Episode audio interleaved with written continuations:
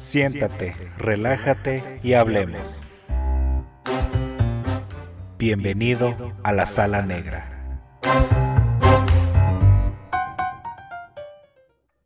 ¿Qué tal gente? Sean bienvenidos a este nuevo episodio de su podcast de confianza del que más les gusta, quiero creer que es el que más les gusta, es La Sala Negra, en este quinto episodio donde vamos a hablar de este evento que pasó el, fin de semana, que fue la entrega de los Óscares, los premios de la Academia del año 2021, premiando lo mejor del 2020, en aquel año tan caótico porque nos golpeó el coronavirus, pues sí, eh, la industria cinematográfica se, se, la vio negras, pero sacaron la casta y, y sacaron sus producciones para sus nominaciones, pero, pero una vez más, no estoy solo, Ahora me acompaña, como en el episodio anterior de WrestleMania, me acompaña David. ¿Cómo estás, David?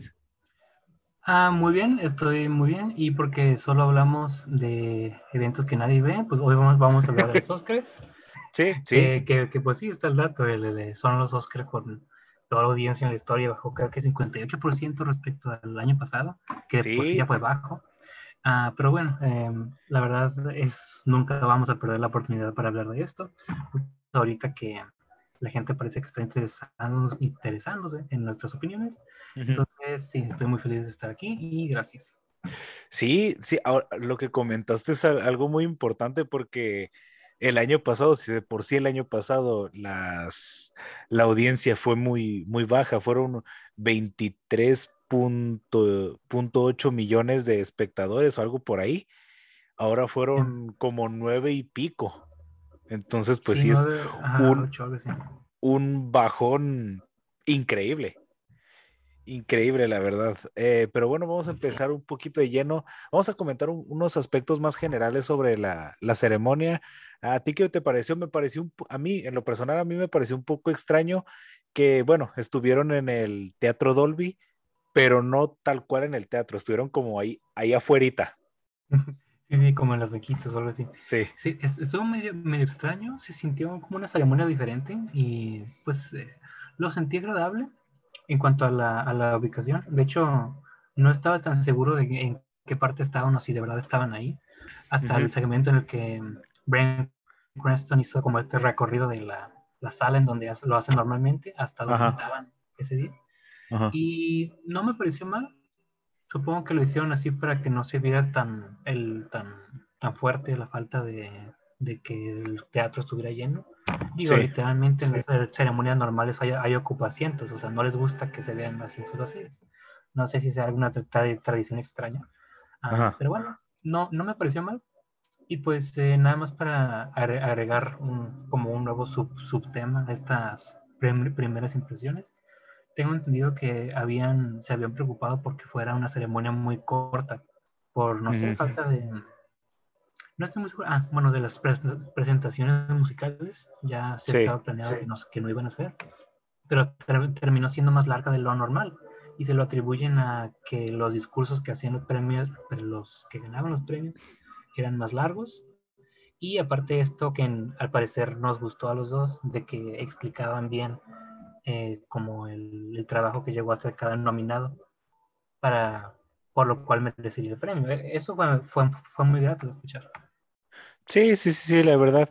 A mí también me, me gustó porque como yo te comenté fuera de micrófonos, eh, fue como los presentaron no como los artistas, no como los trabajadores, no como el, el crew, los presentaron como personas, porque sí, a algunos les pareció un poco aburrido y hasta cierto punto resultó un poco tedioso, así como que, ok, sí, sí, sí, se esforzaron mucho para llegar hasta ahí, qué bien, qué bonito, pero ya, el premio, pero en ciertos puntos sí fue de, ok, sí, qué, qué, qué, bueno que lo reconocen, porque a final de cuentas, como muchos actores dicen, una película no solo es el director, los actores, también es el guionista, el encargado de iluminación, de, de sonido, de efectos especiales.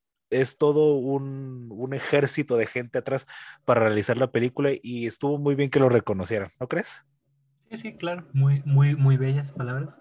Y sí, eh, justamente es el mejor escenario para, para, hacerlo. Y pues bueno, te lo comentaba pues en vivo mientras estábamos eh, Viéndolo. ajá, viéndolo. Que pues al parecer yo tengo una especie de maldición rara en la que siempre que hay una, una ceremonia de los Oscars, tengo algo pendiente que hacer. Entonces, el andar pe- pendiente de los Oscars mientras tenía este pendiente, ah, pues ah, para mí lo personal fue emocionante, ¿no? O Sí. sea, em, hizo que mi ex- experiencia para mí fuera mucho más activa, digamos. Sí, sí, sí. Ah, pero también entiendo que para las per- personas que se quedaron unas 3, 4 horas viéndolo en el sillón nada más, quizá pudo haber sido un poco, un poco extraño y sin tantas em- emociones, porque pues digamos, mínimo el año ante, fue pasado, antepasado de Lady Gaga, pasado, ¿no? Antepasado. Antepasado, con, con estrellas de ese calibre me refiero. Sí. O sea, son mínimo ah, co- cosas que te hacen como levantarte de la, de la silla menos un Ajá. poco, ¿no? Sí, sí, sí, sí, sí, definitivamente. Pero bueno, eh, eh, terminando con un poco los aspectos generales, eh, aquí sí como que yo, yo en lo personal, yo sí sentí la necesidad de, de un, con- de un, de un anfitrión en específico, porque sí estuvo bien que estuvieran alternando entre varios, Re- Regina King, eh, Reese Witherspoon, Riz Ahmed, eh, y no me acuerdo quiénes más estuvieron, a Halle Berry. Eh, me gustó ver a, a muchos actores que oh, ya tenía mucho que no los miraba, como eh, te digo, Halle Berry, eh, René Zellweger, eh, estuvo, estuvo bien, pero también hay veces donde sí se necesita ya un anfitrión. El año pasado, ok, está bien, lo qui- no quisieron repetir otra vez lo del anfitrión porque el año, el año antepasado fue ocurrir lo de lo de Kevin Hart, que lo corrieron solo por unos tweets que escribió hace 10 años pero mm, creo que el, el próximo año, ahora sí, deben elegir un anfitrión, tal cual como te lo dije, sería súper épico que fuera Brian Cranston y Aaron Paul. Sería, no sé, Oh, me encantaría una sí. ceremonia eh, conducida por ellos. Sí, es, es tan buena idea que no sé si ya lo usaron los, las, los Emmys, no sé, literalmente no sé, pero No, no sería súper, súper, súper genial que, que lo, lo dirigieran ellos. Y Sí, sí, es que se presta, se presta para que haya muchísimos mo- momentos cringe. Ocurrió con, em, ¿cómo se llama el creador de Family Guy? Seth, Seth Mac- MacFarlane, ¿verdad? Seth MacFarlane. Mac- Ah, el- MacFarlane, ocurrió con él, con el musical este raro. Ah, no sé, pues- con... ¿Sí? no recuerdo muy bien, la verdad, no soy fan de Seth MacFarlane. La, la verdad, te soy honesto, no me cae bien. Bueno, Así bueno, que- está bien, o sea... El, bueno, el chiste es que es un momento cringe que, eh, pues, ojalá la audiencia, la audiencia eh, recuerde bien.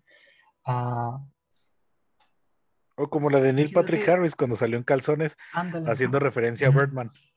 Sí, que pues para la gente que no entendía Birdman, y aún así si lo entendía, era como que. ¿para qué es necesario ver esto? O sea, no Ujú. estamos en los, en los 70 para que se dé risa.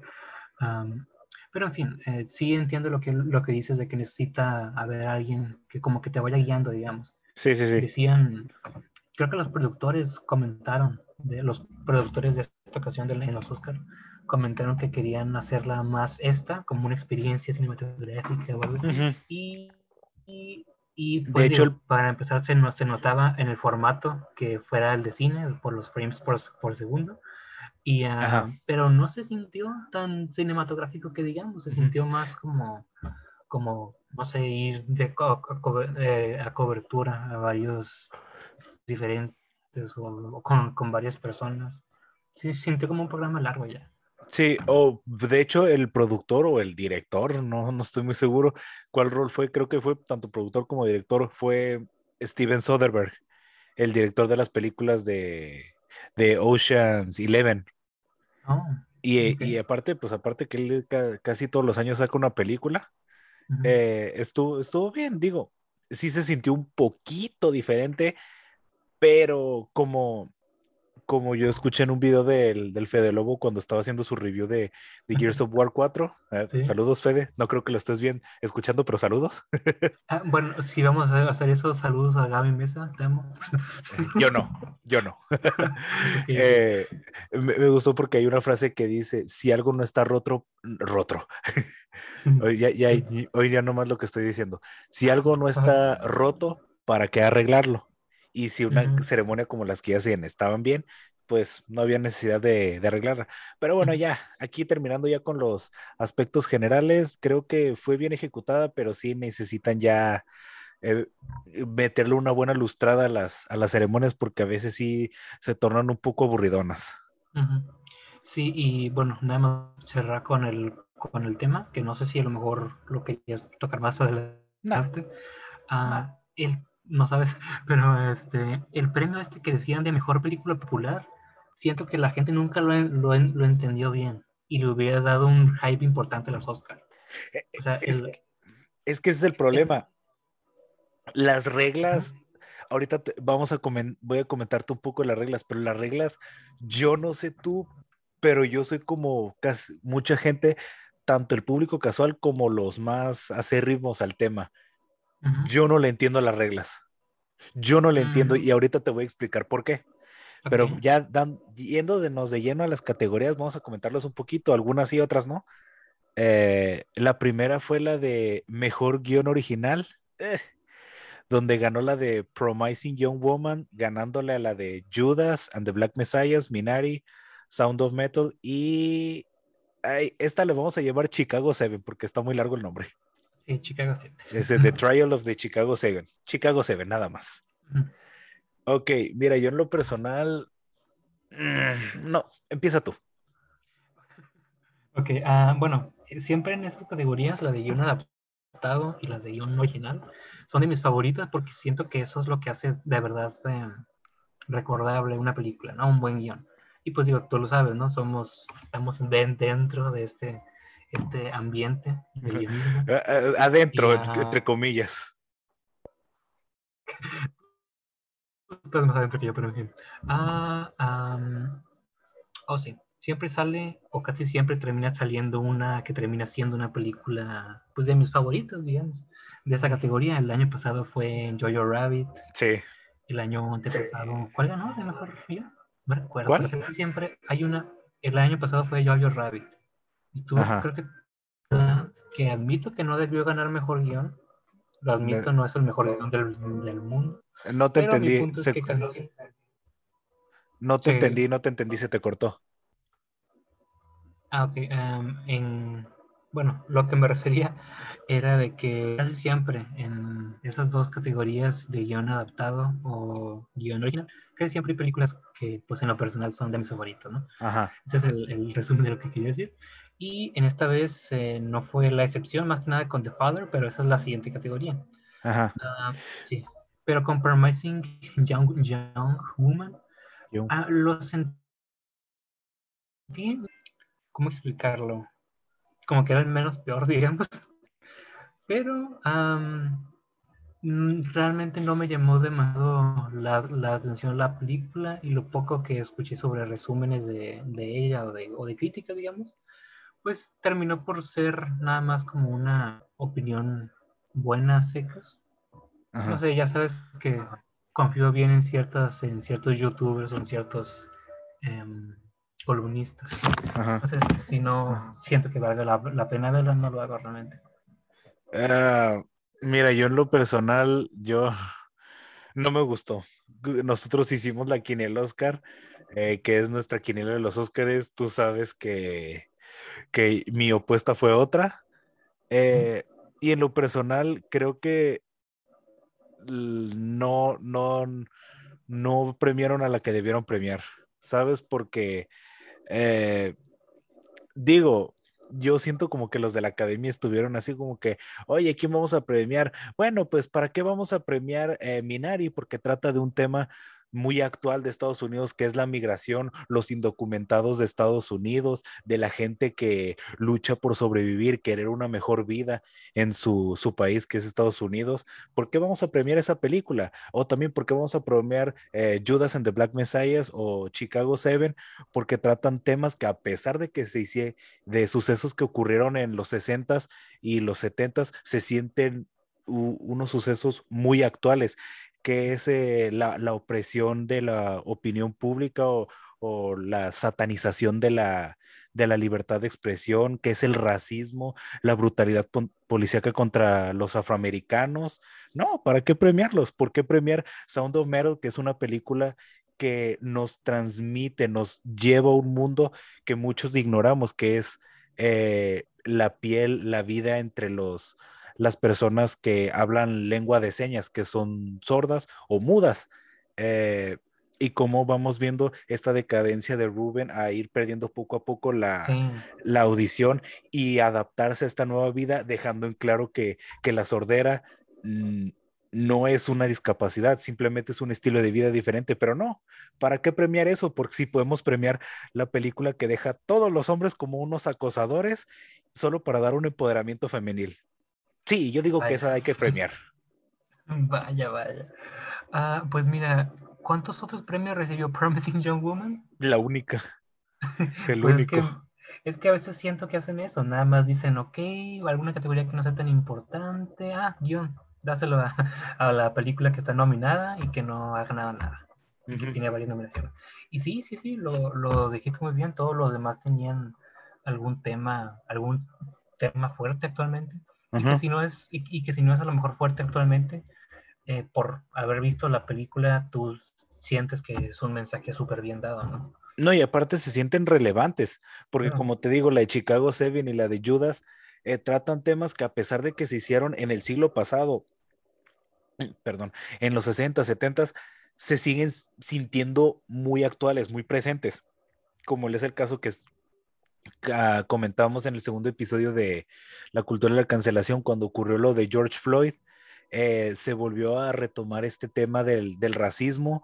Eh, la de El Príncipe de Blair se volvió muy popular porque tomaba, tocaba algunos de estos temas de racismo y Judas se siente una película muy presente, ¿sabes? Y incluso también la de, la de Chicago Seven porque es, es una película donde el, varias personas poderosas del gobierno, lo que quieras, eh, quieren como callar a las personas que pues expresan. Sí, es cierto que hay unas que no se expresan no como deberían, que no se miden en lo que hacen y lo que dicen, pero a final de cuentas está la libertad de expresión. Estados Unidos dicen que son el país más libre del mundo, pues no creo. Digo, no es como que aquí en México tengamos, oh, todas las libertades del mundo, oh, pero eh, hay que necesitar un poco de congruencia, ¿no? Sí, sí, claro. De hecho, uh, fue la rompiquinielas. No, no sé cuántos habrán dicho, ah, de verdad creo que Promising Young Woman. A lo mejor para, pues para otros premios, a lo mejor mejor, mejor actriz o algo por el estilo. Pero, en fin, ¿qué le vamos a hacer? Sí, pues sí, ya, ya, ya se lo dieron. Ya no es como que nos vayan a hacer algo nosotros, o espero. Eh, eh, bueno, ya en la siguiente categoría, que es la, ahorita la, de mejor guion adaptado, aquí sí, yo no tengo ni una sola queja. The Father, el padre ganó, le ganó a Borat 2. Eh, un aspecto que tengo que comentar es que me encantó el, la referencia a, de Regina King cuando terminó de decir todo, eh, toda la milla de nombre que es la de Borat 2, ella volteó y dijo, oye, ¿no pudieron haber escogido un nombre más largo? sí. Y, también le ganó a la de Nomadland, eh, eh, One Night in Miami, que era la película pues de Regina King, y de White Target, esta película hindú de, de Netflix, que no la he visto porque no tengo Netflix. aquí sí, The Father, no tengo ni un reclamo porque yo que la fui a ver al cine sé el, valor de esta película. Y, y tú habías votado por Borat 2, ¿no? Sí, sí. bueno, lo que pasa es que para asuntos de la Quiniel Oscar ah, suelo eh, tomar decisiones un poquito menos usando la cabeza. Populares. Ah, no, no, yo, yo, yo diría como usando la, la, cabeza, digamos, porque digo, yo estoy un poquito más del lado de la, del género de la, de la comedia. Y Borat 2, eh, relacionando la parte con todos los temas que ocurrieron el año pasado, con, bueno, en sus últimos tiempos, digamos, con el cambio de, de presidente, con, con, Trump, con lo de la pandemia. Entonces sonaba como un tema muy actual. Aparte de que ganó, ganó, creo que mejor guion también la primera. Entonces hubiera sido interesante, ¿no? Pero uh, sí, tú me habías contado tu opinión sobre The Father y también la sentía una, una... Potencial ganadora. Sí, exacto, una potencial ganadora. Pero precisamente para, para asuntos de la que tiene el Oscar quise separarme de esa decisión por si a la academia se le ocurría hacer una cosa rara. Lanzar una bola curva. Ajá, exacto. Pero sí, totalmente de acuerdo. The Father merecía ser el, ganador y qué bonito que den, que hagan este tipo de películas, a lo mejor no, no de temas, pues eh, que de los que parece que ya estamos un poco hartos, sino de que con... De un tema más humano. Claro, más, más allá de razas, más allá de, de asuntos de política, un asunto que le puede pasar a cualquier persona. Sí. Ay, qué poético, David. Eh, bueno, la verdad de Father, cuando yo la vi, no la entendí. Te soy honesto, no la entendí. Y por mucho tiempo, durante casi toda la película, dije, así, me quedaba como en la película, la de Baby Driver, en el doblaje, donde Bats eh, mira a Baby y dice, ¿qué pedo? Al principio te quedas como, ¿qué, qué, qué, qué está pasando aquí? ¿Qué está pasando aquí? Pero es que, es que precisamente eso es lo que te, te quieren transmitir. Eso es sí, y aparte, pero es que al final, te, al final, cuando ya llega como a la conclusión completamente, es cuando tú dices, oh, oh, y entendí. Lo que pasa es que este guion pues está escrito bajo la perspectiva de, de Anthony, Ah, le dejaron el nombre eh, de Anthony, que es, que es pues ya un señor de la tercera edad de 80 años, eh, que curiosamente es la edad de, de Anthony Hopkins. Eh, sí, 80 y pico, bueno, más de 80. Es, se trata ya de la historia de un hombre que ya sufre de demencia, que ya sufre de demencia senil o Alzheimer, no sé cuál de las dos, pero el punto es que pues ya es un hombre que se le va la onda. Y, es muy curioso porque logran hacer que a ti también se te vaya la onda. Te quedas como que, ah, caray, ¿qué, está pasando aquí? O sea, que, esa no era la hija, que, que no ese era el marido. ¿Qué? ¿Qué? Sí, y, pues de hecho, ah, con esta noticia, ¿no? De que van a hacer una secuela y posiblemente un spin-off llamados La Madre y el Hijo, ¿no? No, solo el hijo. ¿El hijo? ¿Y la madre no? Bueno, de la madre yo no había visto, pero yo solo vi del hijo. Algo así quería ver, no sé si me perdí de algo. sí, sí, creo, haber escuchado la noticia, pero la verdad no la corroboré, entonces no, no voy a mentir, no, no estoy seguro. Pero de hecho, una de mis eh, películas favoritas también es Steel Alice, creo que salió en 2016. ¿Cuál? No recuerdo. ¿Cuál? Steel Alice, bueno, siempre, siempre Alice. Ah, Steel Alice, la de donde ganó Julian Moore, ¿verdad? Sí, Julian Moore, que pues sí, sí, trata un tema parecido, nada más, nada más que no es desde la perspectiva de la persona que tiene Alzheimer, ¿no? Es desde, el, pues desde los, los demás. Pero aún así está, está bien editada, bien montada más bien. Eh, recuerdo, recuerdo, mucho esta escena de que en una escena Julian Moore pierde, cuando apenas está empezando con su problema. Perder eh, la memoria. Sí, eh, se supone que retrata la historia de la persona con Alzheimer más, a más temprana edad de la historia, ¿no? Que es algo, algo así como 40 años. Y bueno, en fin, a que en una escena pierde su teléfono y en la otra lo encuentra, que estaba creo que en la cocina o en un cajón, algo, algo así. Y pues tú como, tú como espectador dices, ah, ok, ya lo encontró, no pasó mucho. Y su marido, que es Alec Baldwin, creo, creo recordar, dice, oh, lo, lo hace seis meses. ¿Qué? Ah. O sea, para la, la persona es como que para la persona y para ti, a que apenas lo acabas de perder y apenas lo acabas de encontrar. Pero en realidad pasó muchísimo tiempo, entonces llevan este elemento de que no sabes qué está pasando con el tiempo ni con tu realidad a un nivel muchísimo más grande en The Father. Y sí, es conocible. Sí, sí, sí, sí. sí. Muy aceptable. Sí, sí, de hecho la favorita a ganar era Nomadland, pero afortunadamente no ganó.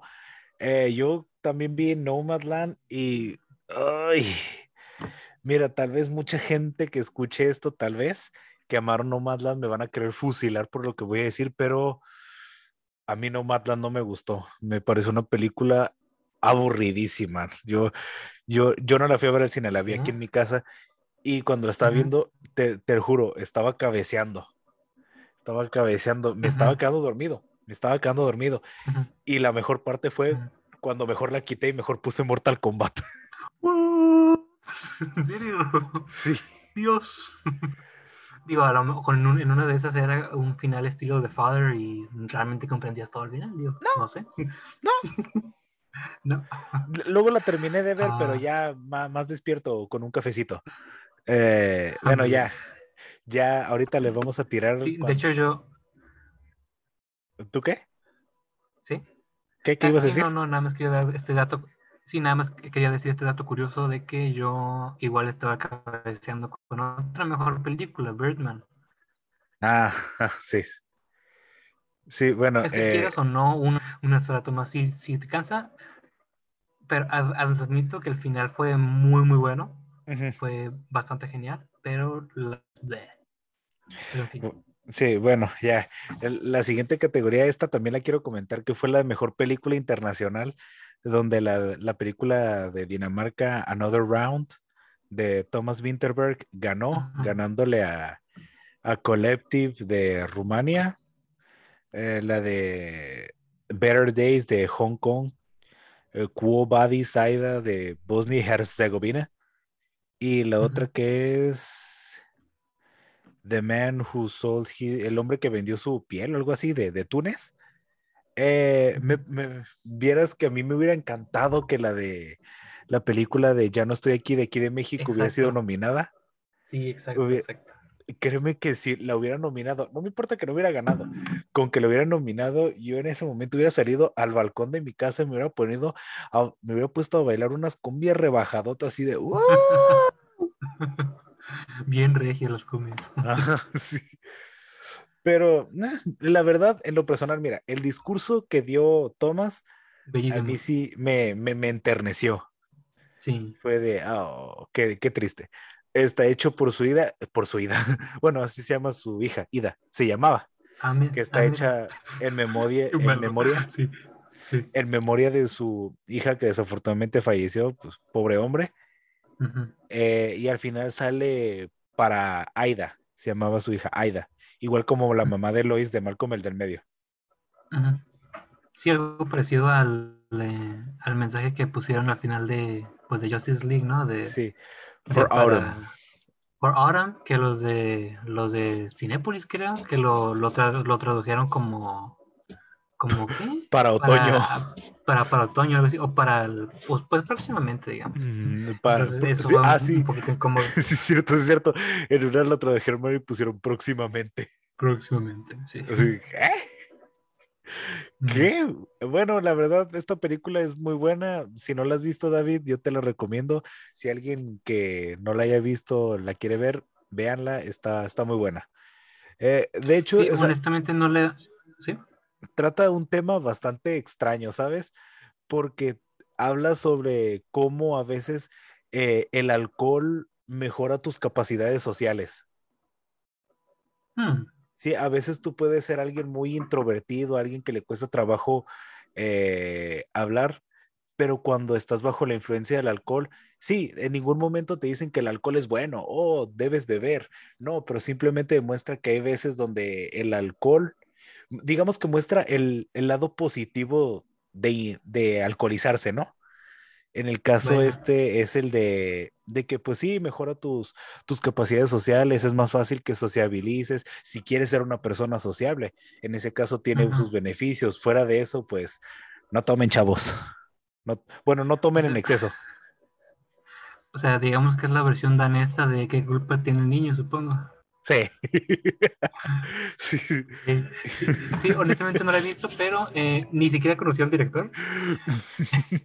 Pero No, eh, ah, la, la verdad, es- como tú dijiste, me, me enterneció mucho su, su discurso y sí, lo- la, la voy a ver bajo este contexto. Sí, de, de hecho es muy bueno, la verdad, es muy bueno. Tiene otra película que se llama The Hunt y se llama, y la otra se llama La Celebración. Eh, y la verdad sí es muy bueno, la verdad. Sí, yo, es un director que yo sí recomiendo. Muy bien.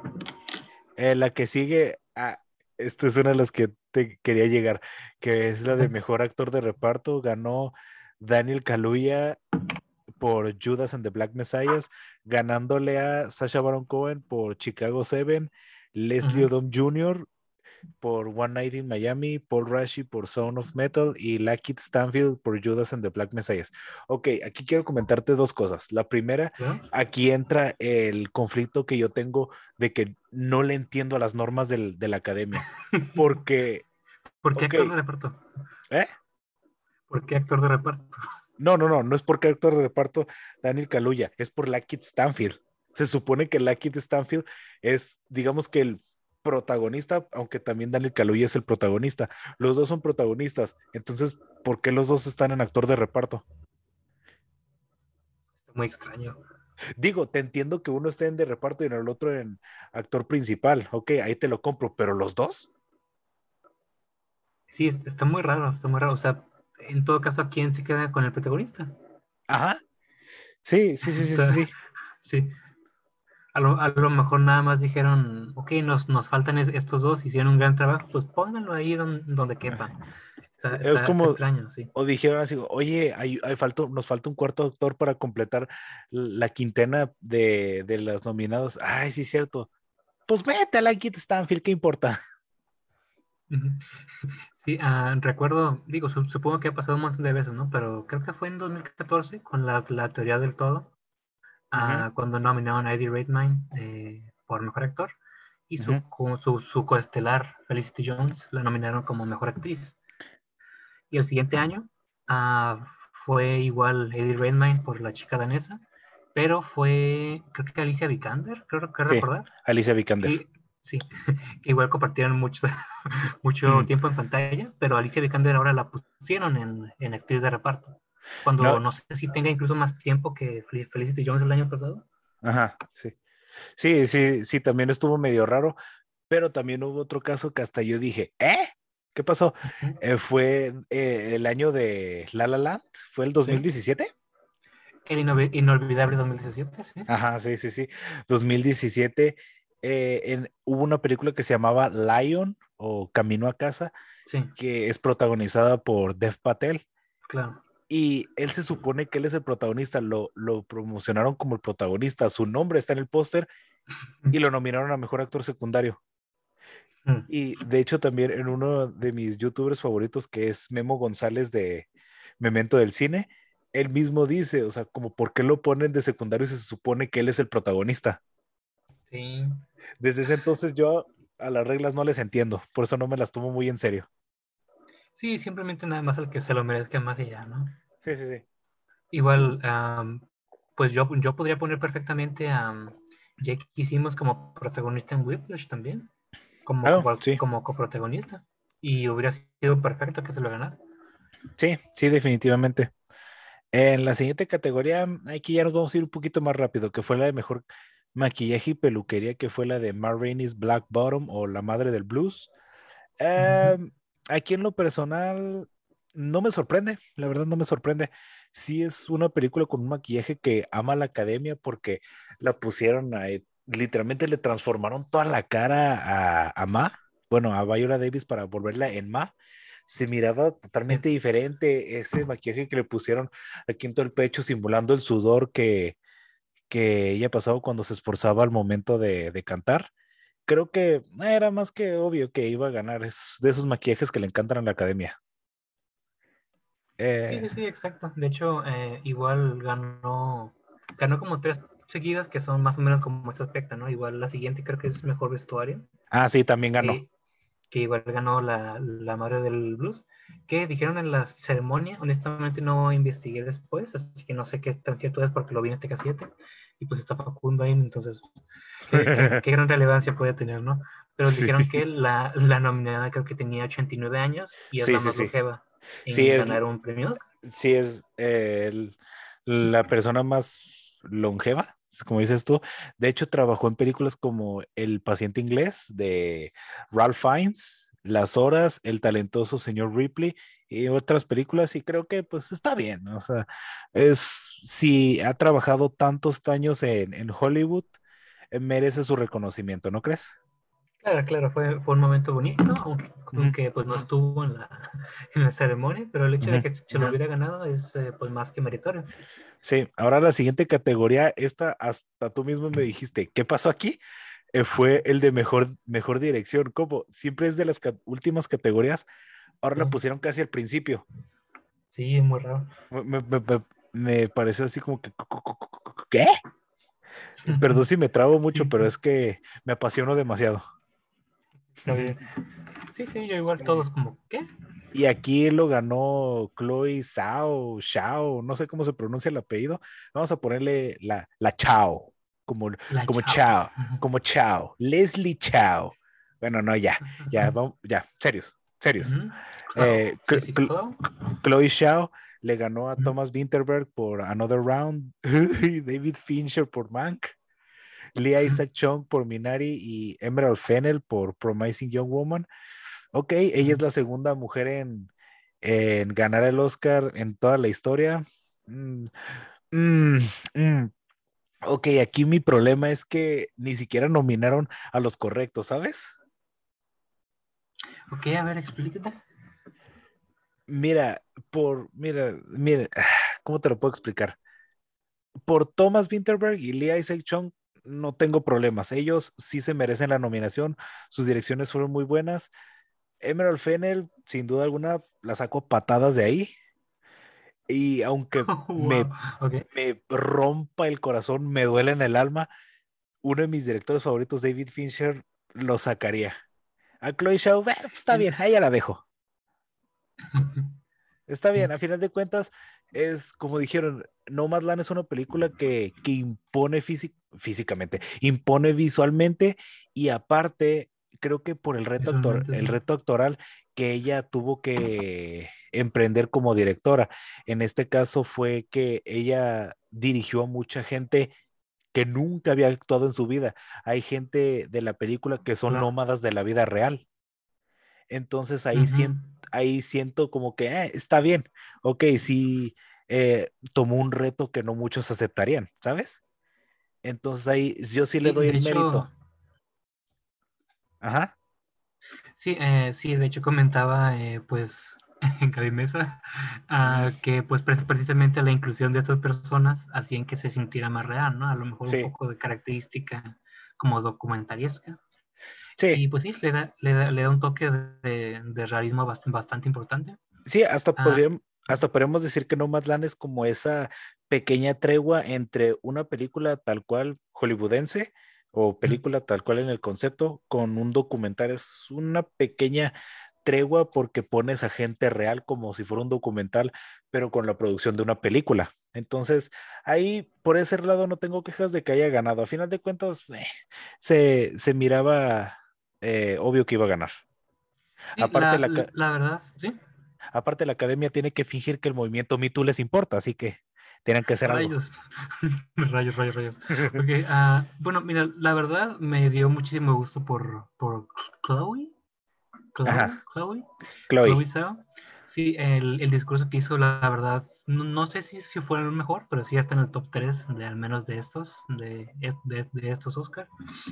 Y sí, me dio muchísimo gusto por, por ella. Y honestamente no lo vi más por ese lado de vamos a empezar a, a incluir a de todo y de todos en, en las nominaciones. Y digo, yo sé, yo sé que tú y yo podemos tener eh, como gustos eh, muy diferentes para las, para las películas. Entre de que a ti no te gusta demasiado la comedia, pero no, a mí sí me gusta. Demasiado, demasiado. A mí sí me gusta la comedia siempre y cuando no, sea una comedia estúpida. Claro, claro. No sea como esas comedias de pastelazo como las de Adam Sandler o eh, humor escatológico o algo así se le dice. Al de Seth MacFarlane no tengo problemas. Mientras esté bien hecha, una buena comedia entre blanco y negro como las de Wes Anderson o ácidas con un toque dramático como las de Edgar Wright, no tengo problemas. Ok, tú eres el más experto. y bueno, ya... Ajá, sí. Sí, bueno, a lo que me refería era de que, por ejemplo, no sé si viste, yo sé que siempre comienza esta película, pero a Ghost Story a Ghost Story, sí. David, David, Lowery. David Lowery. Que de hecho él va a ser la próxima película de Peter Pan, ¿no? ¿Qué tan bajo cayó? Está, está, un poco extraño, ¿no? El punto es que eh, entiendo que si tú te pones a ver en el canal 5 que está pasando a Ghost Story, dices qué demonios está pasando. O sea, Ajá. está muy, es, es, muy característica la escena del pie con cinco minutos de nada más que alguien comiendo un pie. Y ya sé que suena al, a los oídos de personas que no sintieron o que no vieron la película, que es como de que, ah, es otra cosa más pretenciosa, pseudo artística, ¿no? Uh pero digo, entiendo que la intención de la película, y que pues es una de mis favoritas también, era pues recrear o más bien imaginar la soledad que sentía este fantasma, ¿no? Después de haber muerto y esas cosas. Entonces había muchos elementos que podían llevar a entregar este mensaje. Este es uno de ellos y pues me encantó a mí, pero pues a lo mejor fue más que nada el hecho de que la fui a ver el cine, que pues todo, todo, estaba oscuro, no, no tenía a, nadie más a mi lado que estuviera viendo la pantalla, a la cual le tuviera que explicar qué está pasando. Entonces, eh, entiendo. Ajá. Dale, dale, dale. Entonces, sí, sí. Entonces entiendo que una película como Nomadland puede, pueda ser incómoda para ver con alguien más. Pero también entiendo que eh, es una de esas películas a lo mejor un poquito terapéuticas, más que nada con los asuntos de pandemia ahorita con, con, los que pues soñamos, digamos, con más libertad, y que es precisamente uno de los temas importantes en Nomadland, la libertad. sí, aunque un poquito aparte con lo de Ghost Story, no sé, a mí sí me gustó que el fantasma tuviera esa apariencia de, de fantasma clásico, el de la, el de la sábana encima con, con los dos agujeritos ahí. Eh, eso me gustó, fue un detalle que, que, por eso fue lo que me llamó la atención en la película. Ahora en lo de Nomadland y los nominados, como te digo, Emerald y David, yo los hubiera sacado, a Cloyd, eh, Thomas y Lee los hubiera dejado, mientras que a Darius Marder, el de Sound of Metal, y el de eh, The Father, Florian Seller, yo los hubiera nominado a ellos porque Curiosamente, esas dos películas se me hacen las mejores dirigidas. Y más, también más porque Florian, aparte de ser director y guionista, es el escritor de la obra que inspiró a, The Father.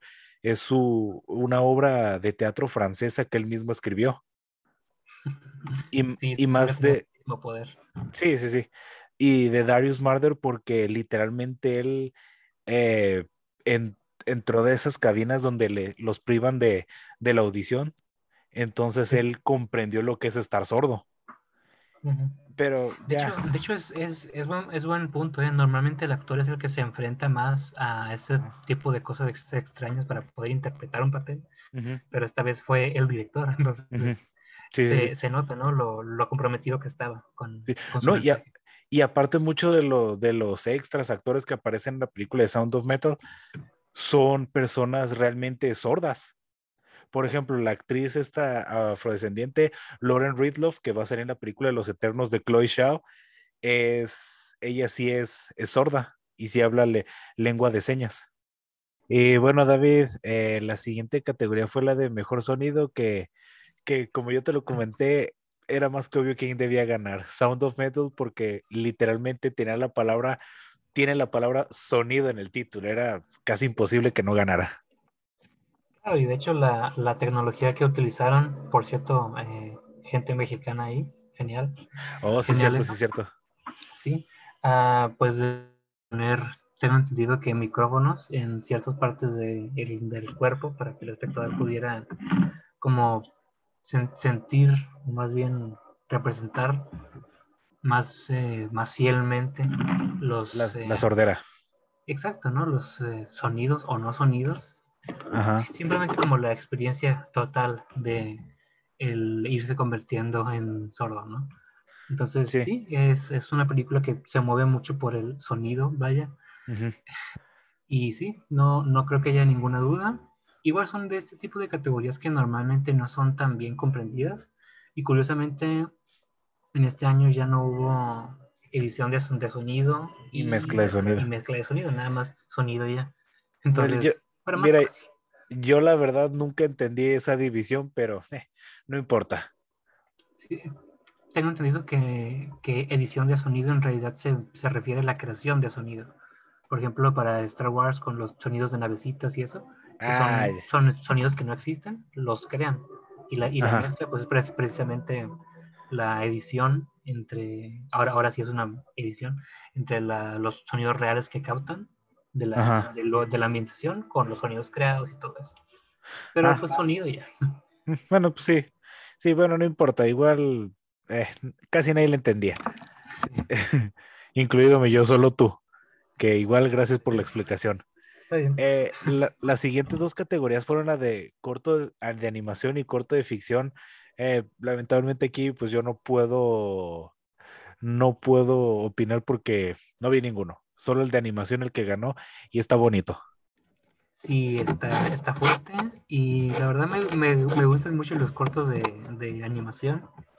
Este fue, siento que va a quedar en el recuerdo de las personas que lo vieron desde incluso antes, ¿no? De que fuera nominado a un Oscar.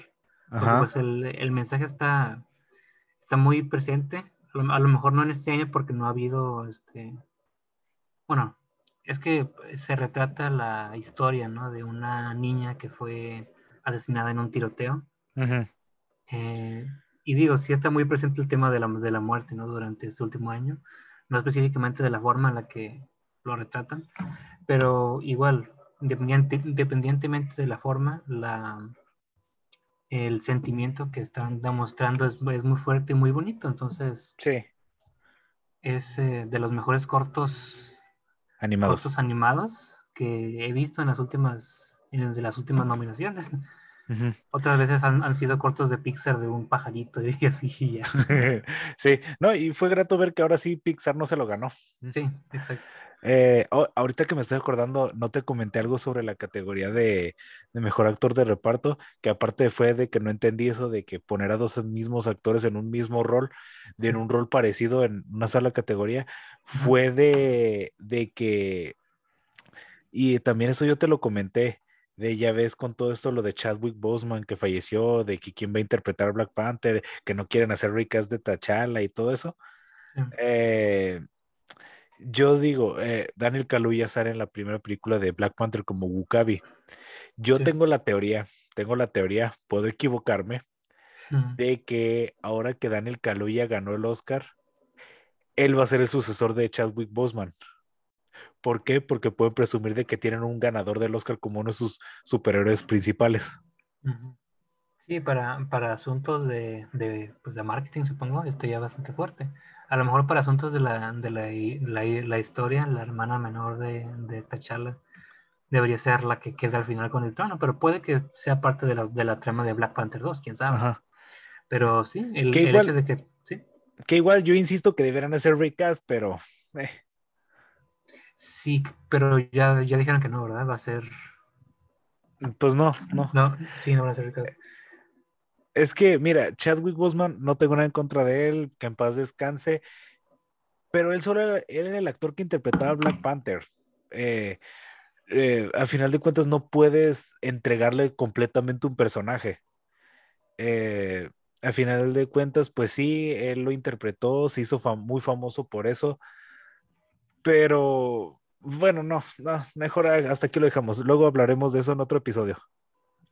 Sí, sí, igual, eh, pues creo que entendía tu punto. Por ejemplo, Tobey Maguire no solo es Spider-Man, hay un montón de Spider-Man y hay un montón de otros superhéroes. Ah, pero supongo que por respeto a que se está contando desde este universo, ¿no? A lo mejor en 10 años cuando lo reinicien otra vez, ya es otro, actor y ya la gente no va a decir no. Dirían que no le quieren faltar el respeto. Para mí, faltarle el respeto es que lo quisieran revivir con CGI. Eso sí es faltarle el respeto. Eso sí, eso sí. Como Rápido y Furioso. 27 o algo así. Bueno, pues ya vamos a la que sí, creo que es una de las que tú más vas a querer comentar, que es la de mejor película animada. Ah, sí. En este caso ganó Soul. Oh, qué gran sorpresa. Disney ganó otra oh. vez. Oh, no, oh, oh, oh, oh. Mira, yo en lo personal, mira, Soul me gusta, me pareció una buena película, pero tampoco es como para decir, bien hecho Pixar. Referencias. pues mira, siento que lo, relacioné mucho con, con el asunto del año pasado con, con Parasite. ganando mejor, mejor película, que no es la mejor película del mundo, ni nada, por el estilo, no es nada que no hayamos visto antes de alguna manera u otra. Pero el hecho de transferir este mensaje, ¿no? De la... La, vida después de la muerte. Mm, bueno, sí, pero me refería más a Parasite ahorita. Oh, oh, oh perdón. El, el, hecho de transferir un tema complicado como son como las, eh, las altas esferas, ¿no? De la sociedad en comparación con las, las pequeñas y hacerlas en una historia eh, para transmitirlo de forma sencilla, supongo que tiene su mérito, ¿no? Esta es una película que es popular, que es digerible, digamos, a pesar de que, mm, pues yo, digo, vi, yo vi la película y me, me gustó bastante, a pesar de que no estoy acostumbrado a ver cine oriental. Entonces, es una, es una película que sirve muy, muy bien para el mercado de todo el mundo, ¿no? En este caso de Soul, eh, toman asuntos filosóficos y te los dan ya masticados completamente, digeridos, y pues te lo ponen en, una película que siento que nada más es animada para poder ganar el Oscar por ese lado, ¿no? En realidad no siento que tenga, que tenga mucho otro, muchos otros atributos buenos. los efectos de la animación, de los diseños, para los asuntos que no son humanos, están súper bien hechos y se nota el trabajo increíble de los de Pixar, del cual creo que no tiene demasiada comparación, honestamente. Sí. Pero pues hablando meramente del, del guion, tú lo sabes muy bien, la gente que me conoce lo sabe muy bien. no sé, simplemente me molesta que digan que es una obra maestra, algo que pues es simplemente sencillo. Es, como, si es. es como si simplemente no, nunca hubieran pensado nunca se hubieran puesto a, pensar qué hay después de la, de la muerte o, cuál es el objetivo de la vida. E, Para alguien que nunca lo ha pensado, por eso sí, sí te creo que puede ser una película increíble, pero no me creo que no, te lo, que no, que no lo puedes hacer. Sí. Y tampoco es como que, perdón, y, y, tampoco es como que como que tiene mérito porque se lo estás enseñando a los niños. Los niños no lo entienden, los, los niños nomás ven el gato y se ríen. Sí, sí, es algo que tú y yo comentamos cuando se estrenó la película allá en diciembre, eh, que fue de, ok, sí, entiendo que a la gente le, le, le haya gustado por todos los temas que tocó, pero uno que sí se lo ha cuestionado, pues ya no le parece, pues ah, ya no le parece la gran cosa. Digo, no es como que uno se las quiera dar de intelectual, pero yo me lo he cuestionado, tú te lo has cuestionado, cualquier persona que ya se lo haya cuestionado eh, va a ver que esta solo es una visión más. Claro, Claro, o sea, y se agradece, ¿no? Que se toquen estos temas, a lo mejor de, de una manera, pues sí, digamos, pues simple, a que esté casual ver esa película. Eh, pero pues de eso a elevarlo a que es una obra maestra de, del, séptimo arte, eso no realmente. no. Y lo más importante, eh, no era la mejor película del año de animación. No, no, definitivamente Wolf Walkers, para mí, Wolf Walkers debería llevárselo. Debió llevárselo porque me recordó algo del año pasado cuando ganó Toy Story 4. Literalmente todas las apuestas estaban con, con Klaus, que es esta película de Navidad de, de, Netflix, que aparte de ser una forma nueva e innovadora de ver eh, la historia clásica de Navidad de Santa Claus y todo eso, es una película que literalmente reconstruye la animación 2D, cosa que Wolf Walkers también hace. y justamente el año pasado, Klaus, los Anis, que tú y yo los, los hablamos de esos el año pasado, en los Anis, los premios de la animación, Klaus arrasó, agarró, agarró parejito. Eh, y, eh, y, este año pues no pasó con Wolf Walkers, pero aún así el año pasado lo gana Toy Story 4, ¿por qué? Pues porque es Disney y ahora dices, bueno, Wolf Walkers también toca temas un poquito parecidos, como es el caso de los espíritus de los que ya se fueron, que renacen en lobos o algo así. Eh, y dices, bueno, también tocan temas parecidos, entonces, ¿por qué mejor no premias esta que se arriesga más, que hace algo diferente y hace una innovación? Cartoon Saloon literalmente se ha sudado la gota gorda en hacer sus películas y mientras que Disney y Pixar, pues, pues siempre hacen lo mismo.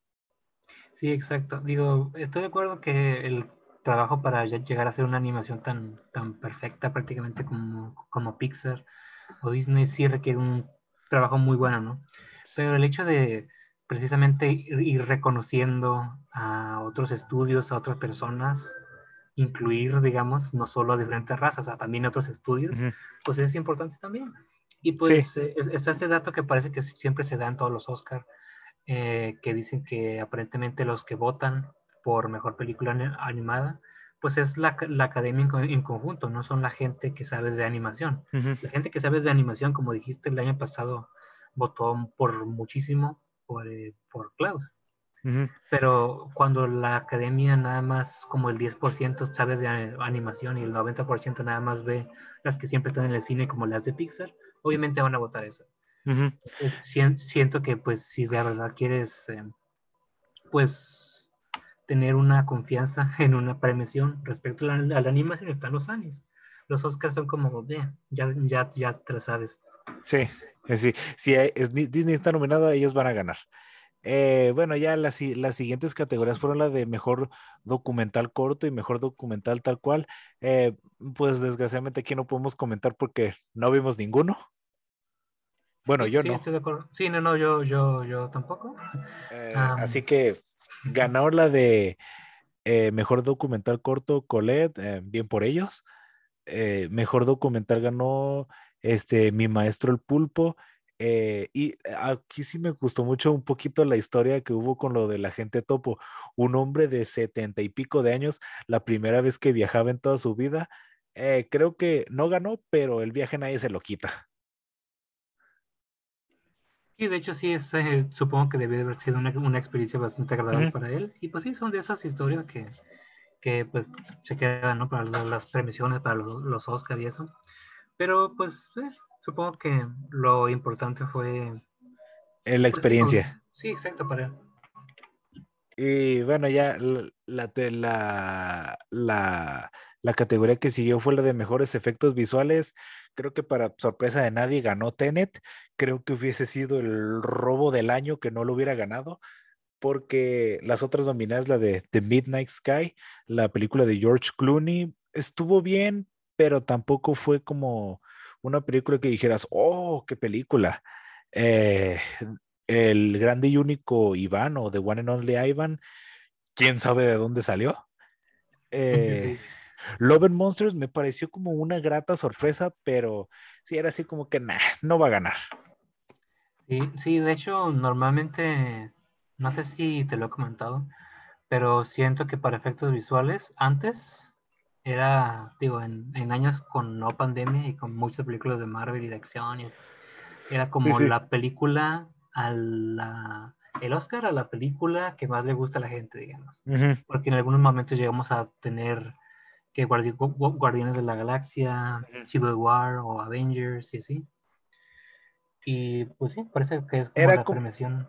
Es como la, la, categoría más popera. Exacto. Ah, y también estuvo y también estuvo nominada Mulan, que afortunadamente no ganó. Que esa película no debería ganar nada nunca en la vida. Sí, sí, sí, sí, malita. Sí, no, no, la vean, gente, no la vean.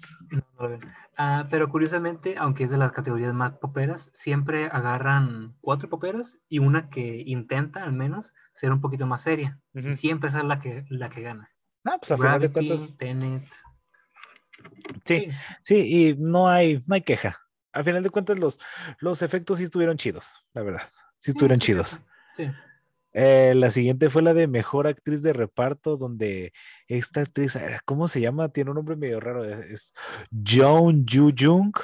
Ganó por Minari, ganándole a María Bacalova, Glenn Close, Olivia Colman y Amanda Seyfried. Otra vez Glenn Close acumula otra derrota, la octava derrota que acumula en toda su carrera sin ningún triunfo.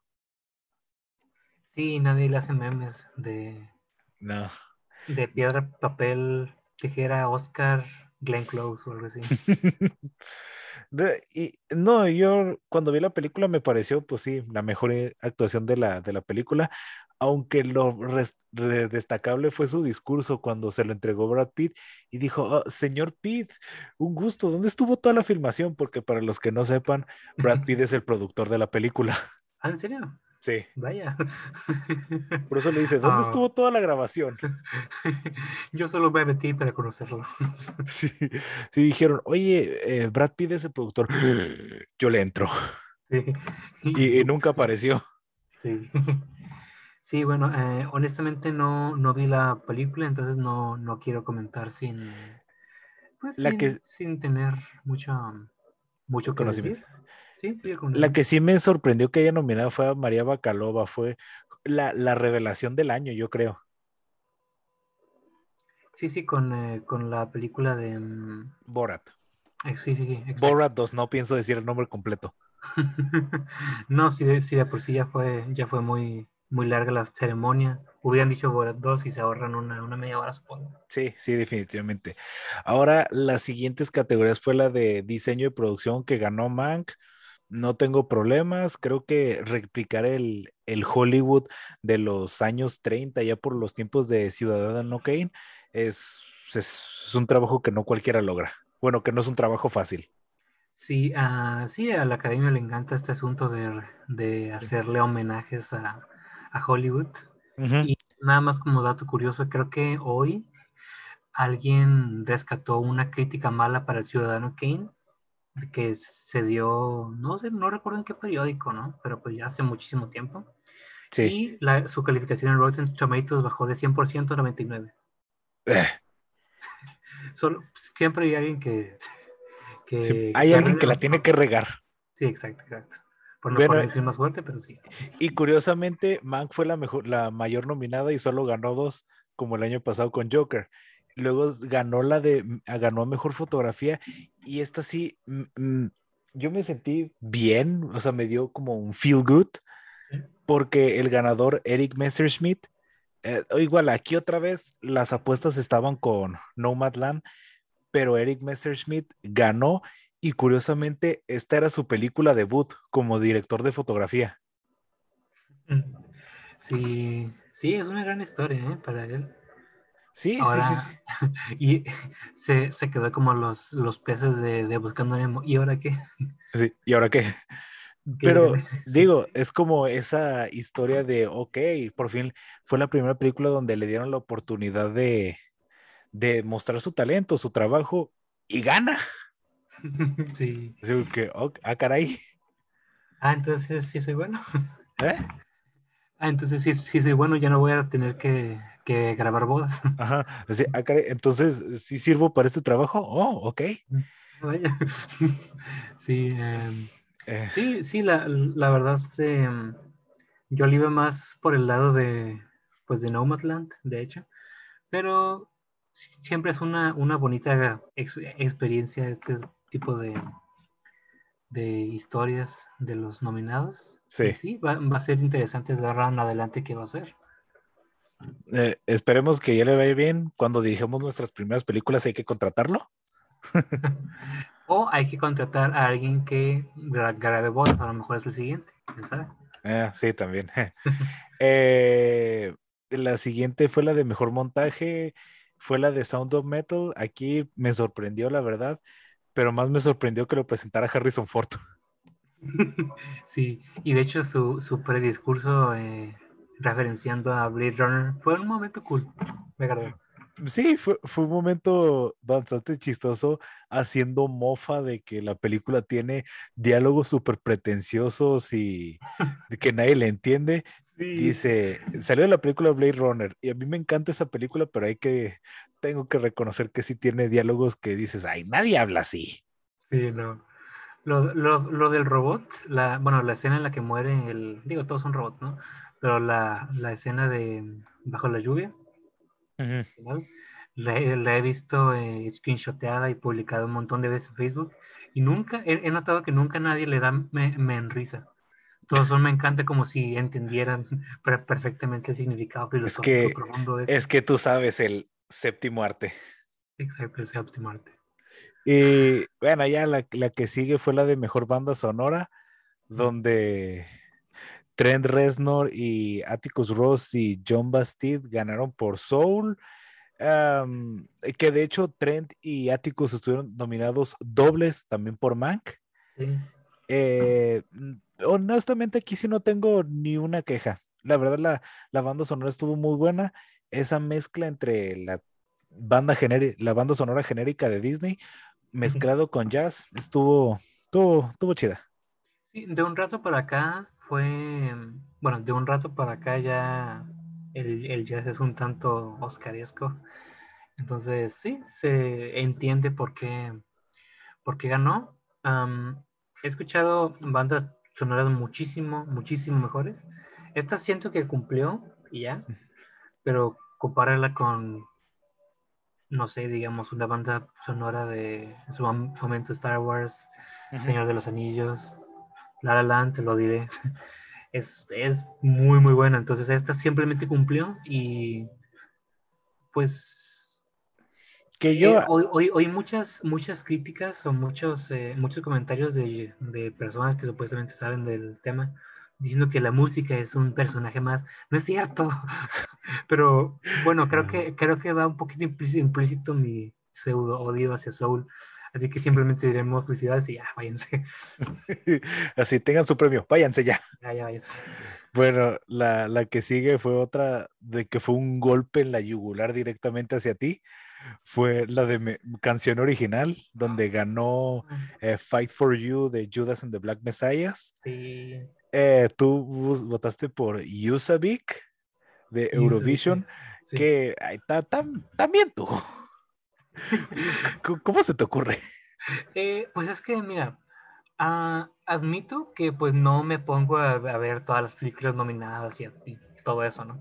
Pero siempre es una categoría especial para mí ver, escuchar las, eh, las canciones, canciones. Ajá, las canciones nominadas y pues de paso entender un poquito el contexto de la canción, porque por sí. ejemplo, pues eh, recuerdo, creo que Glory en el 2014, creo, creo recordar, le ganó en, su, en su momento una canción que me gusta mucho que se llama Los Stars que pues hablando musicalmente los Stars era muchísimo mejor, pero la otra tenía temas que empezaban a ser fuertes uh -huh. y pues aquí fue eh, más o menos lo mismo.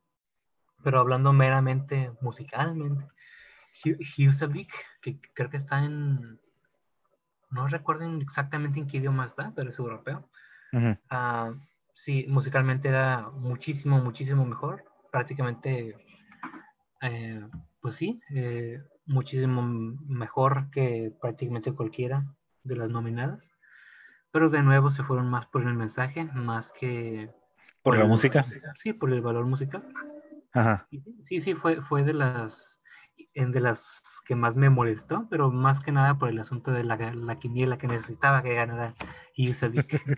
ah, y de las otras, lo único que me pareció como curioso de, de la categoría es que Laura Pausini estuviera nominada.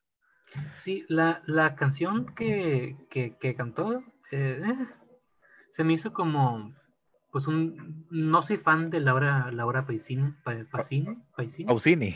Pausini. Ah, yo tampoco.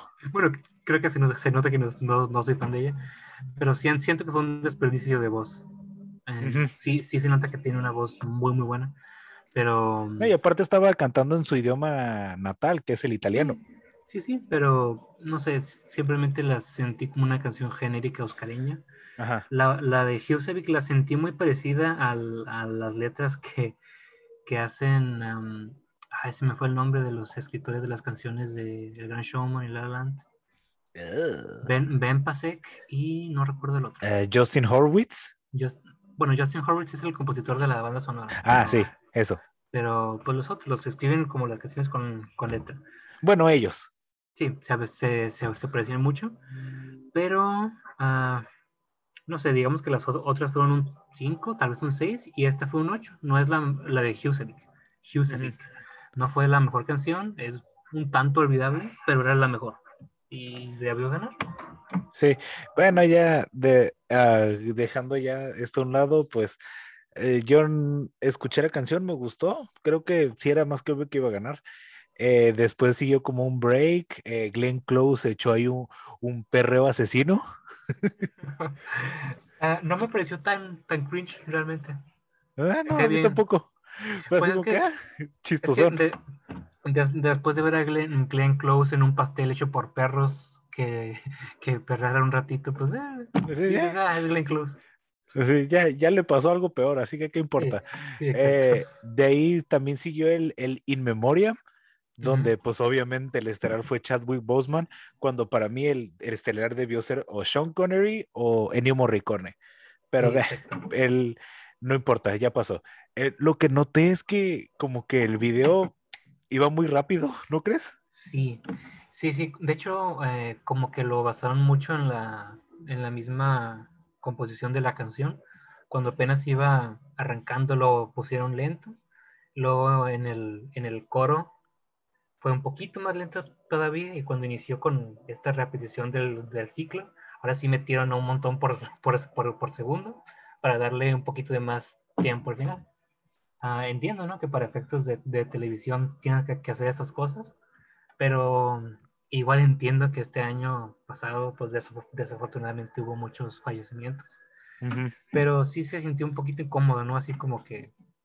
Oye, espérate, diría Drake, oye, tranquilo, viejo. Sí, es muchos, eh, muchos personajes como Ennio Morricone no tuvieron, creo que, ni segundo y medio en ese video. Entonces, sí fue un poquito extraño, incómodo, ¿no? Sí. Ahora, lo que siguió fue algo que tú y yo comentábamos mucho, que fue que siguió mejor película cuando se supone que es la categoría que debe cerrar la noche. Sí. Y en este caso, pues, desafortunadamente, Nomadland ganó. Que yo insisto, The Father debió ganar, o Judas, o, Sound, of Metal. o Sound of Metal, pero eh, ya, yo ya te lo dije, es una película que a mí me aburrió. Entiendo el mensaje, lo entiendo perfectamente de, de, esa gente que ya no pertenece a un lugar, que anda de un lado para otro, que gente que tiene que vivir así, o sea, lo entiendo. Y a otra gente que le encanta porque es libertad, pero simplemente yo no, yo no conecté. No es mi tipo de cine. Sí, es que de hecho lo, lo, lo comentaste muy bien, digo, suena bien trillado, ¿no? Que cada cabeza es un mundo. Y pues a, personas que quizás no sean igual nómadas, pero que sigan sí en este aspecto de La, libertad, puede llegar a ser hasta pues terapéutica esta película. sí, sí, sí. Pues eh, quizá lo, lo vieron más por ese lado y porque en todos los comerciales dicen que es la película más aclamada del año y todo eso. Y dijeron, ah, pues vamos a dársele ya. Pero, pues hasta eso, que aunque no hubo estrenos en cine, bueno, demasiados, uh, sentí que estuvo más competida que de otros años. ¿Mm? La categoría de, de, de, mejor película estaba entre Nomadland, como comentabas, The Father, Sound of Metal, incluso la de los Chicago 7. Mm, ah, sí, creo que esta vez sí había como que una oportunidad para todos. Sí, sí, en, en, otros era, es como un poquito más claro cuál va a ser la, la película. Sí, en otros años sí tenías como que el claro ganador o los favoritos, otros que probablemente den la sorpresa y otros como los Avengers en Infinity War, de millones de futuros solo ganan en uno. Sí, exacto. Y bueno. Muy, muy raro que pusieran en creo que tercer lugar del final hacia el, el, antepenúltimo, para, para, ser más claros. Muy, muy extraño y más que nada por el asunto de que el final fue un tanto insípido. sí, sí, ya sabían que no iba a estar eh, pues el ganador del Oscar, bueno, no, hay que, no hay que adelantarnos. Claro, claro, no, no dije el nombre. Digo, la gente ya sabe, ¿no? Pero pues, ya sabe, pero igual hay que mantener la, de emoción. La que sigue fue la de Mejor Actriz y Francis McDormand de Nomadland ganó. Yo la verdad no lo esperaba, yo pensaba que iba a ganar Carrie Mulligan por Promising Young Woman porque era la que más de mayor ímpetu venía. Sí, cierto que Andra Day ganó el Globo de Oro, eh, Vanessa Kirby venía con con ese premio de, de, Venecia, diría Galilea Montijo, de Venecia. Eh, y Viola Davis, pues nomás para, para que digan que son inclusivos. Em, pero Francis McDormand también traía como ese reconocimiento y de hecho ella es la, ella obtuvo su tercer Oscar, el primero fue por Fargo y el segundo por la de Three Billboards. Y es muy curioso. Y es muy curioso porque ella le, ha empatado a, a, a Meryl Streep, pero, pero, Francis McDormand puede presumir algo más grande que Meryl Streep, pues Meryl Streep de los tres que ha ganado, no todos son por actuación principal y los de Francis sí lo son. Vaya, vaya. Así, ajá. Sí, sí, la, la verdad siento que sería un gran amigo de Francis Mc- McDormand. O si no sería su amigo, sí sería ese tipo que de verdad ansía ser su amigo. Te cae bien, te cae bien Francis Sí. McDormand. Ah, si- siento que siempre está en papel. o que es, es una personaje, digamos. Sí, y su esposo Ah. es uno de los hermanos Cohen. O sea. Una buena actriz y un buen director, mm, buena mancuerna. Claro, y de hecho, pues tú notas cómo, cómo es Chloe, Chloe Zhao y notas la personalidad de ella y de Frances McDormand y ves que son totalmente diferentes. Así que, pues, su- supongo que fue, perdón, un trabajo bastante difícil de completar por, por parte de, de Chloe Zhao, Chloe Zhao. Y bueno, sí, mereci- merecidísimo el Sí. premio Mac- McDormand, no me lo esperaba tampoco, pero lo aplaudo, me da mucho gusto. Sí, también no tengo queja alguna. Está bien, se lo merece, es una muy buena actriz. Y ahora sí, para concluir, aquí hubo una revuelta en internet que fue eh, concluido a mejor actor. Porque todos pensamos, no, pues ya valió, eh, van a concluir solo para dárselo a, Chadwick Boseman porque se murió, charalá, charalá. Y no, ganó Anthony Hopkins. Ganó Anthony Hopkins, lo cual, si lo pensamos, fue una tontería porque no fue.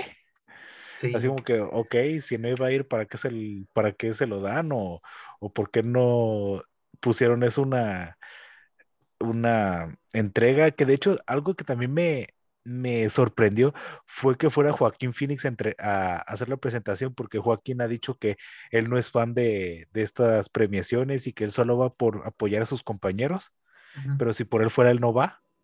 Y, y si lo notaste, traía Converse. Ah, no, no lo noté. Vaya, me cae bien, Yo, me bien. yo en ese momento no, lo, no me di cuenta hasta una foto que dijeron, oiga, ¿notaron que Joaquín Phoenix traía Converse? ¿Eh? Ambos. Vaya. Sí. Pues es, que mira, siento que eh, no, no había, no hacían ningún daño si simplemente decían, le decían a Anthony Hopkins, ok, entiendo que no quieres salir de casa, ah, pero oye, vas a ganar el Oscar. Te lo De hecho, ni siquiera domingo". estaba en Estados Unidos. Ah, bueno. Él ni siquiera Bueno. estaba en Estados Unidos, estaba en Gales. Al día siguiente, que fue ayer, subió un video a su Instagram agradeciendo y haciendo tributo a Chadwick Boseman. Sí, sí, pues es que es exactamente eso, o sea, que, que se lo manden un- unos días, días antes o algo y pues ya graban el video y que lo pongan ahí en vivo. Sí, Si no, no, simplemente fue, fue una, una, un final de ¿quién ganó? Anthony Hopkins. Adiós. Sí, así como que, ok, desafortunadamente Anthony no pudo venir por ya es una edad, no se quiere exponer, eh, pero nos mandó este video agradeciendo y aunque sea como Joe Pesci que dijera, este, lo merezco, muchas gracias. sí, algo así, que mínimo hubiera salido y que él hubiera recibido el premio. Con eso nada más. Ujú. Pero sí. O que se lo hubieran dado a Riz Ahmed, o que se lo hubieran dado mejor a Riz Ahmed, aprovechando que él sí estaba ahí. Sí, eso hubiera estado muy, muy cool. Me, me hubiera dado muchísimo gusto. De hecho, yo. Votaste por él. Sí, sí, sí, yo, yo, lo, yo lo puse él. Y pues em, tú lo dijiste, ¿no? Cuando, cuando vimos que mejor película no, no iba a ser el premio principal, o el, el último más bien, pensamos, ok, van a cerrar la noche con Chadwick Boseman, que pues sí era predecible, pero no siempre cuando algo es predecible significa que está mal. O sea, entendemos que iba a ser un momento pues muy bonito en la historia del, pues, del, del internet, digamos Ujú, y de, de alguna forma posiblemente hubiera aumentado el rating, aun- aunque sea en los últimos momentos o algo. ujú, Sí, Y mm, no sé, hubiera sido más atractivo y pues sí se lo merecía también. Pero mm, siendo totalmente justos, sin ninguna, sin ningún contexto fuera de las películas, Ujú. totalmente merecido también para Anthony Hopkins. sí. Su, y- su segundo Oscar después de 30 años. que No, no tantos.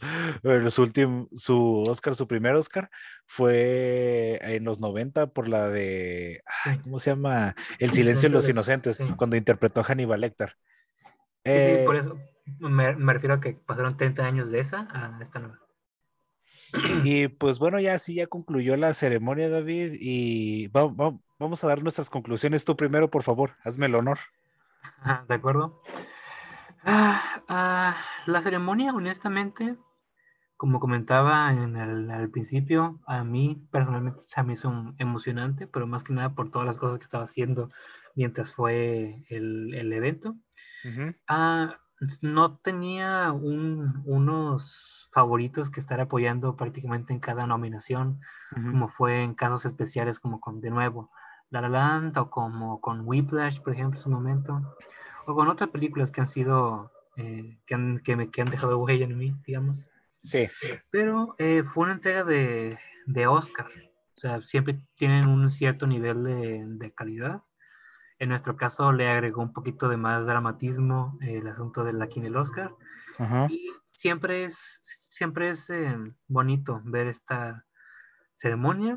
En este caso, eh, pues TNT lo tenía trazado, entonces preferí verlo con, con, con TV Azteca y Facundo, lo cual, mínimo fue un factor chistoso, no por él, sino por burlarnos de él.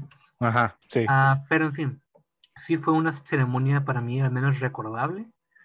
Como más o menos te comentaba en, durante el video, no recuerdo exactamente bien cuál fue la del año pasado, ni siquiera o la anterior. Entonces sí, siento que esto va a ser recordable más que nada por las cosas externas a, a los Oscars. Pero a fin de cuentas a mí me, me, me gustó. Es un, una manita arriba a secas. Y pues a ver qué se les ocurre ahora para aumentar el rating, ¿no? O sea, no, la, este tipo de premiaciones es para, no tanto para la gente que pues se conforma con lo que sea, ¿no? Es más gente pues, que pues prefiere ver cosas populares y presentaciones en vivo que las cuales no hubo. Entonces, a ver qué se les ocurre para que el siguiente año sea un show bastante diferente. Sí, sí, sí, sí. Y yo también ya como una conclusión final, eh, estoy de acuerdo contigo de que va a ser una ceremonia recordada, pero no por el camino hacia la premiación que se me hizo uno de los más insípidos, más secos y más sin chiste que, ha tenido, que han habido desde hace años, y sino que va a ser recordada por lo previo, la situación actual, que fue lo del coronavirus, la pandemia y todo eso. Creo que por eso va a ser recordada, pero fuera de eso, no creo. Sí, y, exacto. Y pues ya no, yo en lo personal ya no tengo nada más que agregar. Eh, muchas gracias, David, por estar aquí. Eh, espero que no sea la última vez. Por nada, y sí, espero que, que, no, pero no sé si, si este, deje dormir a mi familia para la otra. Entonces, vamos a ver. No, no te creas. Uh, sí, me da muchísimo gusto estar aquí. Sabes que pues desde el principio que empezaste ese proyecto me encantó la idea. Entonces, cuando se pueda y cuando creas que sea necesario que voy a estar. Y pues para la gente que nos escucha, Muchísimas gracias por preferirnos y que ojalá se haya empezado un buen rato. Sí, igual muchas gracias eh, para los que nos escuchan. Eh, síganos apoyando, síganos escuchando. Ahí denos like si nos escuchan por YouTube, síganos si nos están escuchando por Spotify o por donde quieran. Eh, ya saben, aquí siempre vamos a estar y hasta nos vemos hasta la próxima. Bye. Y Gaby Mesa, si estás escuchando esto, envíame saludos en algún lado.